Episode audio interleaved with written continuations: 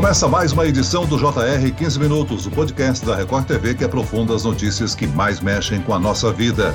O Brasil já atingiu a marca de 700 mil consumidores com geração própria de energia solar. Segundo dados do setor, os investimentos na área ultrapassam os 30 bilhões de reais. Com os aumentos frequentes na conta de energia elétrica, a busca por fontes alternativas passou a ser considerada como uma opção para quem quer economizar. Mas quem faz essa escolha tem retorno financeiro significativo no final do mês? O investimento compensa? Eu converso agora com o coordenador da Absolar, a Associação Brasileira de Energia Fotovoltaica, Guilherme Susteras. Bem-vindo, Guilherme. Celso, obrigado pelo convite. Vai ser um prazer e uma honra falar com vocês aqui hoje. E quem nos acompanha nessa entrevista é o jornalista da Record TV que fez as reportagens sobre o assunto, Leandro Stoliar. Tudo bem, Leandro? Oi, Celso, tudo bem? Tudo bem, Guilherme? É um prazer estar com vocês aqui de novo no podcast. Eu queria já começar perguntando para o Guilherme sobre esse novo, que não é tão novo assim, né? Nova forma de fonte de energia, a gente pode dizer assim. O valor da conta de energia elétrica tem preocupado muitas famílias. É lógico que todo mundo gostaria de encontrar uma maneira para reduzir esse gasto. E eu queria te perguntar, Guilherme, se o, o pensamento imediato, claro, é diminuir o consumo, né? Gastar menos energia, diminuir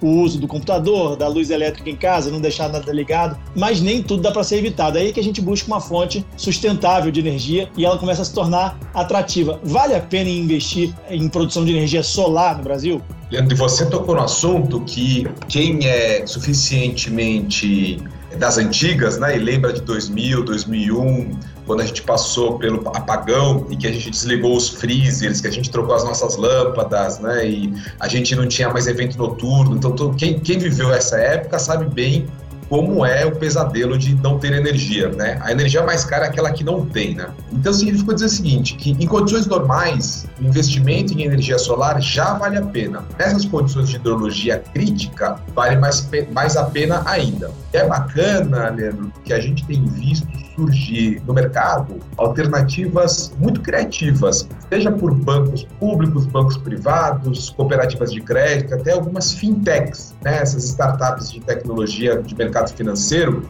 em que você, se você tiver um telhado para instalar é, o seu sistema solar, você efetivamente substitui a sua conta de luz pela parcela do financiamento do seu sistema, e aí você passa quatro, cinco anos pagando essa parcela do financiamento. E depois disso você passa a pagar a conta mínima para a concessionária, que é alguma coisa em volta de 5% da conta atual, e o seu sistema vive por mais 20, 25 anos ali é, de vida útil do equipamento. Então, sem dúvida nenhuma, vale a pena. E ainda tem as modalidades é, que a gente chama aqui no setor de geração compartilhada, é, ou o autoconsumo remoto, né, que são nomes pomposos para dizer o seguinte: você é, assina um, um, serviço em que a geração de energia solar não está necessariamente no seu telhado, pode estar numa fazenda no interior, e pela infraestrutura da, da distribuidora de energia, essa energia solar chega na sua casa. Então você não precisaria nem de fazer investimento, nem de obra, nem de nada você faz isso de forma muito transparente, né? A gente até brinca que é a energia solar na nuvem, né, em que você está recebendo energia solar sem saber exatamente de onde vem essa energia solar. E isso vale super a pena, porque qualquer consumidor, qualquer pessoa pode adotar esse serviço, desde que na região em que ela, ela mora, em que a empresa dela fique, é, tenha uma empresa que preste esse serviço. Agora, Guilherme, apesar de ser uma das fontes de energia mais sustentáveis e renováveis que existem, ainda não se popularizou aqui no Brasil, né? Não tem muita gente usando ainda. De 87 milhões de consumidores de eletricidade no Brasil, apenas 0,8% já faz uso do sol para produzir energia, né? Do sistema de energia solar. Falta o quê? Conscientização do uso de energia sustentável ou falta dinheiro? Ainda é caro para o bolso do consumidor? Então, Leandro, tem o copo meio cheio e o copo meio vazio, né? É, o mercado ele cresceu 60% é, até agora, né, do, do ano passado para metade do ano de 2021. É capaz que o mercado dobre de um ano para o outro, como ele já fez de 2019 para 2020, mesmo com pandemia. Então, é um mercado que cresce muito. e de fato a gente ainda está em menos de 1% das pessoas é, adotando a, sua tecnologia, mas isso também era verdade nos anos 90 com o celular. Né? E com o tempo a tecnologia foi se popularizando e hoje a gente tem mais aparelhos de celular do que habitantes. Né? Então, da mesma forma, com o tempo a energia solar também vai se popularizando. Né? A gente já tem hoje mais da metade dos novos sistemas domésticos são das classes C e D, que mostram que de fato está se popularizando, se democratizando. Então tem um fator tempo, quer dizer, vai demorar um tempinho para que as pessoas consigam investir, fazer as suas obras. Tem um fator técnico, nem todo telhado é apto a receber painel solar, porque eventualmente não aguenta o peso, ou porque tem muita gente que é inquilino, então a pessoa não vai fazer investimento na sua instalação própria. E por isso a popularização das outras modalidades que eu disse antes, né, geração compartilhada, o alto consumo remoto, devem ajudar. E um fator importantíssimo e que no dia 18 de agosto começou a andar é a segurança jurídica. Né? É, todo o sistema de geração própria de energia se baseava em regulamentações da ANEEL, Agência Nacional de Energia Elétrica sem força de lei. Elas poderiam ser mudadas do dia para a noite, como quase aconteceu no final de 2019. Felizmente, o Congresso Nacional tomou esse assunto para si. O projeto de lei 5829 foi aprovado na Câmara dos Deputados no dia 18 de agosto e a expectativa é que nos próximos meses, talvez semanas, esse tema chegue no Senado Federal para que seja aprovado, para que seja sancionado pelo presidente e que, de fato, essa segurança jurídica, essa previsibilidade jurídica traga ainda mais investidores, né? Né? Guilherme, os equipamentos são produzidos no Brasil, são importados, eles são caros. Falta incentivo do governo para se investir em energia solar?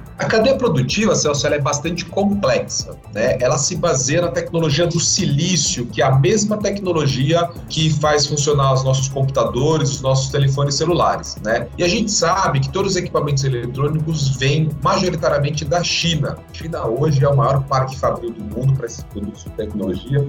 No caso da energia solar, do painel solar fotovoltaico, né, que é o principal elemento visível que todo mundo conhece, né, aquele quadrado preto que fica em cima do telhado das pessoas, pessoas, ele vem da China. Mas outros componentes, né, as estruturas metálicas, é, os fios, os cabos, os sistemas de monitoramento, tudo isso já tem uma, um pedaço já produzido aqui no Brasil. Eu diria que o, o governo ele incentiva o suficiente para o mercado conseguir crescer de forma saudável, né? Então você tem benefícios fiscais de impostos de importação. Alguns estados você tem benefícios do ICMS, né, o imposto estadual. Por exemplo, Minas Gerais é um exemplo clássico disso. Minas Gerais hoje é o líder absoluto de instalação de sistemas solares por conta desse grande incentivo que o governo de lá dá para os seus consumidores, para os seus, seus cidadãos. Então, é possível que esse mercado cresça ainda mais se o governo incentivar, mas eu diria para você, Celso, que esse é um mercado que, se o governo não atrapalhar, já está de ótimo tamanho.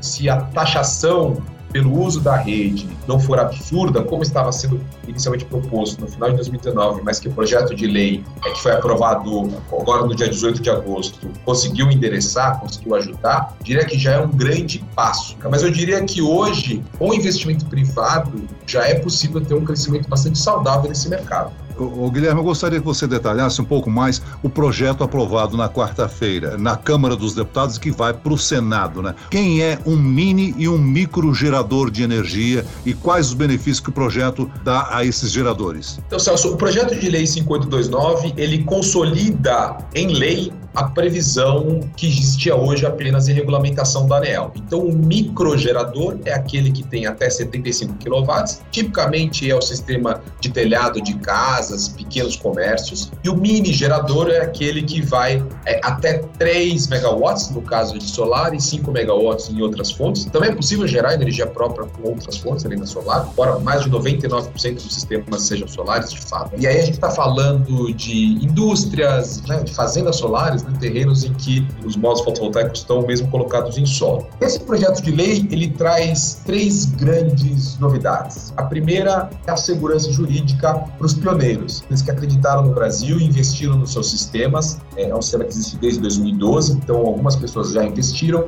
Ele cria uma segurança que, é, pela vida útil dos equipamentos, né, até 2045, que é o tempo de vida útil dos equipamentos de quem já investiu, fica valendo a regra de quando a pessoa investiu. Sem surpresas, tirando aquela famosa frase do Pedro Malandi que no Brasil até o passado é imprevisível, Então foi bem endereçado esse ponto. Queria só fazer um adendo. A gente na reportagem que eu preparei para o Jornal da Record, a gente falou com uma família que gastava em torno aí de 500 reais de energia por mês por causa da pandemia e aí fez um investimento de 17 painéis fotovoltaicos em casa para reduzir a conta. Ao todo, esse processo custou aí mais de 25 mil reais. Só para a gente ter uma ideia, quanto tempo leva para essa família ter o retorno desse dinheiro? Depende de uma série de fatores, né? Mas a gente está imaginando uma coisa entre 5 e 6 anos para esse sistema se pagar. Mas esse sistema ele é projetado para durar 25 anos. Então, todas as contas né, de taxa de retorno, porque as empresas elas podem investir em outras coisas. Então, uma padaria ela pode investir num forno, numa geladeira ou num, num sistema de geração solar. Né? E quando o padeiro lá vai fazer a conta, se ele vai pôr um forno novo, se vai pôr um sistema solar, ele considera a vida útil do equipamento de 25 anos. Não só os primeiros 5 anos de, de payback, que paga o principal, mas que precisa pagar juros, precisa pagar, é, enfim, tem um custo de oportunidade desse, desse investimento. Né? Então, essa, essa garantia da, do direito adquirido foi importantíssimo é, no projeto de lei.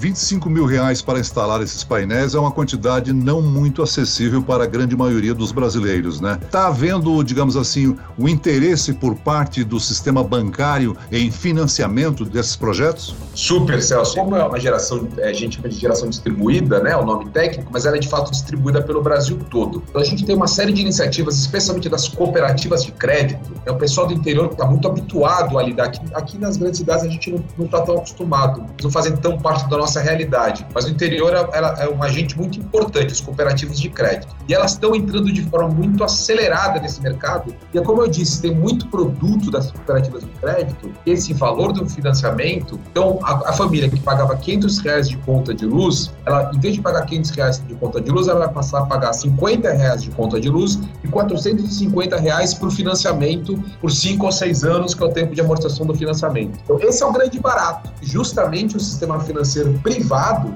além dos bancos públicos que já há muito tempo fazem isso, mas também o sistema financeiro privado já está começando a entrar nesse mercado, inclusive fintechs, é, você consegue contratar esse tipo financiamento por aplicativo hoje em dia. Então, são alternativas muito bacanas. Você disse que o consumidor vai poder usar a rede de energia das distribuidoras para poder levar a energia solar da casa, do sistema para casa, ou para uma empresa, ou para outro lugar. É, provavelmente, essa distribuidora vai cobrar uma taxa do consumidor para que ele possa usar essa rede de energia. O projeto de lei também pensou nisso, porque não adianta a distribuidora pagar um imposto alto para o governo e cobrar uma taxa muito alta do consumidor que investiu na energia solar para reduzir a conta. O projeto de lei pensou nisso também? Esse é o segundo fator importante do projeto de lei, em que ele estabelece uma metodologia para que seja cobrado o valor justo pelo uso da rede das distribuidoras. Né? Uma das brigas que o setor teve foi que lá no final de 2019, a ANEL propôs, ou tentou propor, que os consumidores pagassem 58% da parcela de geração para as distribuidoras pelo uso da rede. E, evidentemente, é, assim, não precisa ser nenhum técnico do setor para saber que 58% de tarifação é completamente absurdo. Quer dizer, nada pararia de pé e é muito acima do que seria o valor justo. Então, o que, que o projeto de lei prevê é que vai ser calculado o valor correto considerando os custos e os benefícios, né? A redução das perdas, a redução do uso das termoelétricas, a postergação de investimentos, porque é isso, é com base nisso que se remunera a rede efetivamente usada da distribuição. E aí, já que eu falei do segundo, do segundo fator da lei que é importante, né? Eu falei o primeiro, que é o direito adquirido, o segundo é o, a consideração correta de, dos benefícios da geração distribuída, e o terceiro fator da lei é que ela cria um período de transição, né, de tal forma que é, o mercado não sofra um choque. Né? Da forma como estava proposto originalmente, que você mudar do dia para a noite as regras, na prática você ia passar de seis meses a um ano com o mercado paralisado, né? até que o mercado se adaptasse às novas condições é, regulatórias. Isso teria como efeito, né, hoje o Brasil tem mais de 20 mil empresas, são pequenas empresas, é um instalador e mais um ou dois ajudantes ali pelo Brasil trabalhando nesse mercado. Então a gente teria perto de 20 mil empresas que teriam que passar de seis meses a um ano sem conseguir faturar. Evidentemente, nenhuma empresa sobrevive, nenhuma pequena empresa sobrevive com esse prazo. Então, esse prazo de transição para que as novas regras entrem pouco a pouco ao longo de seis anos faz com que o mercado vá se adaptando, continue crescendo de forma sustentável, sem criar nenhum choque no mercado abrupto. Rapidamente, Guilherme, eu só queria saber para a pessoa que está afim de investir nesse sistema de energia solar, ela precisa ter morar num lugar onde tem muita luz solar para conseguir essa energia, energia suficiente para manter uma casa, ou dependendo da região, da localização da residência, esse sistema não é indicado? Até em dia nublado o sistema gera, né, Leandro? Então, eu diria para você o seguinte, que é, a instalação do sistema fotovoltaico, ele, ele é possível, ele é viável em todo o território nacional. Até o pessoal brinca, até em Curitiba dá para ter energia solar. É claro que o, que, que, o que vai acontecer é que o tempo de retorno do investimento vai ser maior ou menor, dependendo de quanto tempo de sol aquela região tem. Então, numa região com muito sol, por exemplo, Montes Claros, no norte de Minas, você tem muito sol e a tarifa é muito cara, então seu retorno de investimento é mais rápido do que eventualmente Curitiba, que você tem menos horas de sol no dia. Mas do ponto de vista técnico e econômico, é, é uma alternativa viável em todo o território nacional. Muito bem, nós chegamos ao fim desta edição do 15 Minutos. Eu agradeço a participação e as informações do coordenador da Absolar, Guilherme Susteras. Obrigado, Guilherme. Valeu, Celso. Valeu, Leandro. Prazerzão estar aqui com vocês hoje. E agradeço a presença do repórter da Record TV, Leandro Estoliar. Leandro. É sempre um prazer estar aqui no podcast. Celso, até a próxima. Esse podcast contou com a produção de Homero Augusto e dos estagiários David Bezerra e Larissa Silva. Sonoplastia de Pedro Angeli. Coordenação de conteúdo, Camila Moraes, Edvaldo Nunes e Luciana Berg. Bergamo. Direção de conteúdo, Tiago Contreira. Vice-presidente de jornalismo, Antônio Guerreiro. E eu, Celso Freitas, te aguardo no próximo episódio. Até amanhã.